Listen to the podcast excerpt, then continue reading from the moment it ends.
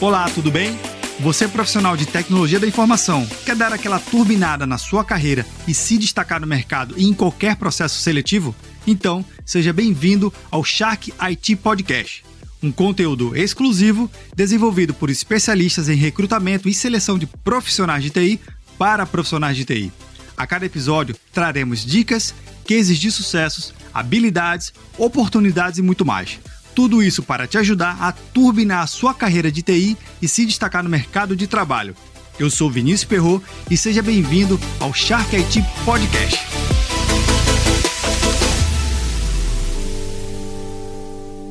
Nesse episódio eu conto com a participação da Marília Bueno, Tech Recruto da Shark IT. Marília, seja muito bem-vinda aqui à nossa minissérie. Muito obrigada, Vinícius.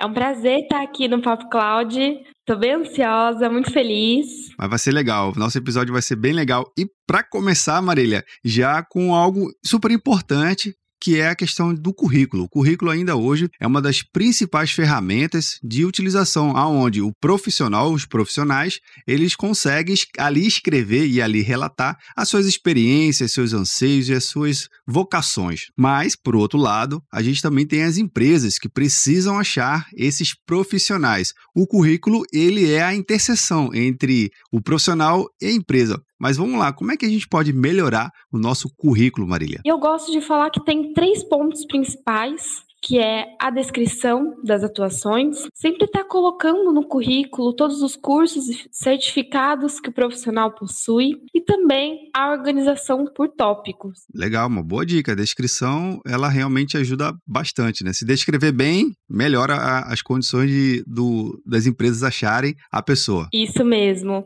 Na descrição, é, é sempre bom a gente colocar a objetividade, colocar clareza naquele currículo e também um foco. Por exemplo, se o profissional ele deseja uma vaga em específico, é bom focar o currículo para aquela oportunidade. Legal, ótimo. É, dá uma personalização para a vaga também, não é isso? Isso, para aquela vaga que o profissional possui muito interesse, para sua área em específico, né? E o que mais de dicas a gente tem aqui para cá? Bom, Vinícius, é, o currículo ele é um ponto de partida para o processo seletivo. É o que chama a atenção do RH para o profissional ser entrevistado. Se o currículo ele está mal estruturado, acaba não despertando o interesse do RH, daquela recruiter. A ideia é que ele possa detalhar o máximo possível, não somente as suas experiências, né? mas também o que ele já fez, como desde a área acadêmica, a área mais técnica. E em relação às dicas de certificação, o que, que você tem aqui? Vinícius, eu acho muito interessante colocar todos os cursos, sejam técnicos, sejam ali de poucas horas no currículo, tá? Cursos aqueles que agregaram para sua formação, que agregam também para aquela oportunidade. E todos os certificados também que compõem. Uma dúvida: vale também a pena é, o profissional ele colocar, às vezes ele faz um, um, curso gratuito, esse que agora tem vários no período de pandemia, mas de repente, será que aquela grade curricular daquele curso gratuito faz sentido ele colocar no currículo? É uma recomendação sua? Se for algo referente à oportunidade de interesse ou à área de atuação que aquele profissional está buscando, eu acho interessante. Agora, se não compõe, se não condiz, né, com algo para aquela oportunidade, afins, não acho bacana colocar. Então, a ideia é que realmente você possa até se especializar e fazer vários outros cursos, mas se você está buscando uma, uma vaga bem específica, que ali fique algo direcionado à vaga em pretensão. Sim. É, muita gente hoje não tem experiência né, nas empresas, nunca chegou a atuar diretamente com a sua área, mas é, colocar os certificados, conhecimentos,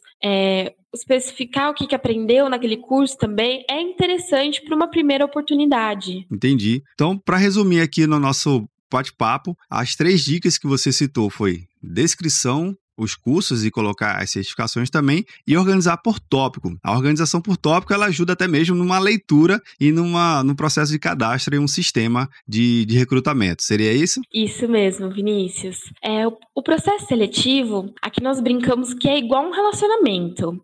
E para iniciar o relacionamento, precisa ter um interesse inicial. E o currículo é o ponto de partida para início desse relacionamento. Então, que possamos ajudar o nosso ouvinte a, iniciar um bom relacionamento com as empresas e, de novo, utilizar e atualizar essa ferramenta ainda tão poderosa. Não importa se o profissional utiliza o currículo do papel ou dos meios eletrônicos, que hoje a gente tem vários aí na internet, mas que ele possa pegar essas dicas e melhorar o seu currículo. Marília, eu queria muito agradecer a sua participação aqui na nossa minissérie e até o próximo episódio. Vinícius, eu agradeço muito o seu convite, foi um prazer estar aqui.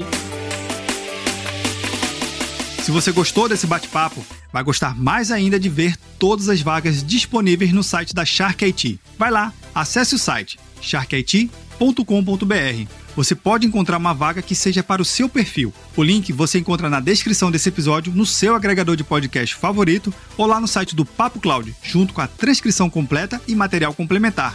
Você tem alguma pergunta ou comentário? Manda aqui pra gente pelo Instagram, arroba Consultoria. Até o próximo episódio!